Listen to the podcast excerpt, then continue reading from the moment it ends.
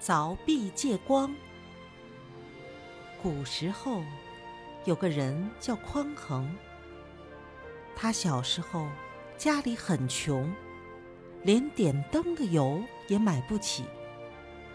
匡衡很爱学习，但每到晚上，他就看不成书了，心里很苦恼。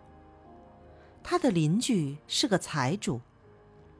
晚上屋里经常灯火通明。一天，匡衡突然想出一个办法。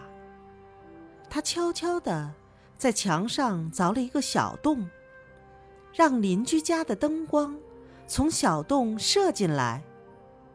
他拿书在洞口一试，果然看清了书上的字。于是，匡衡就靠近洞口。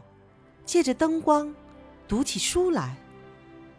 他就是这样刻苦学习，从来没有间断。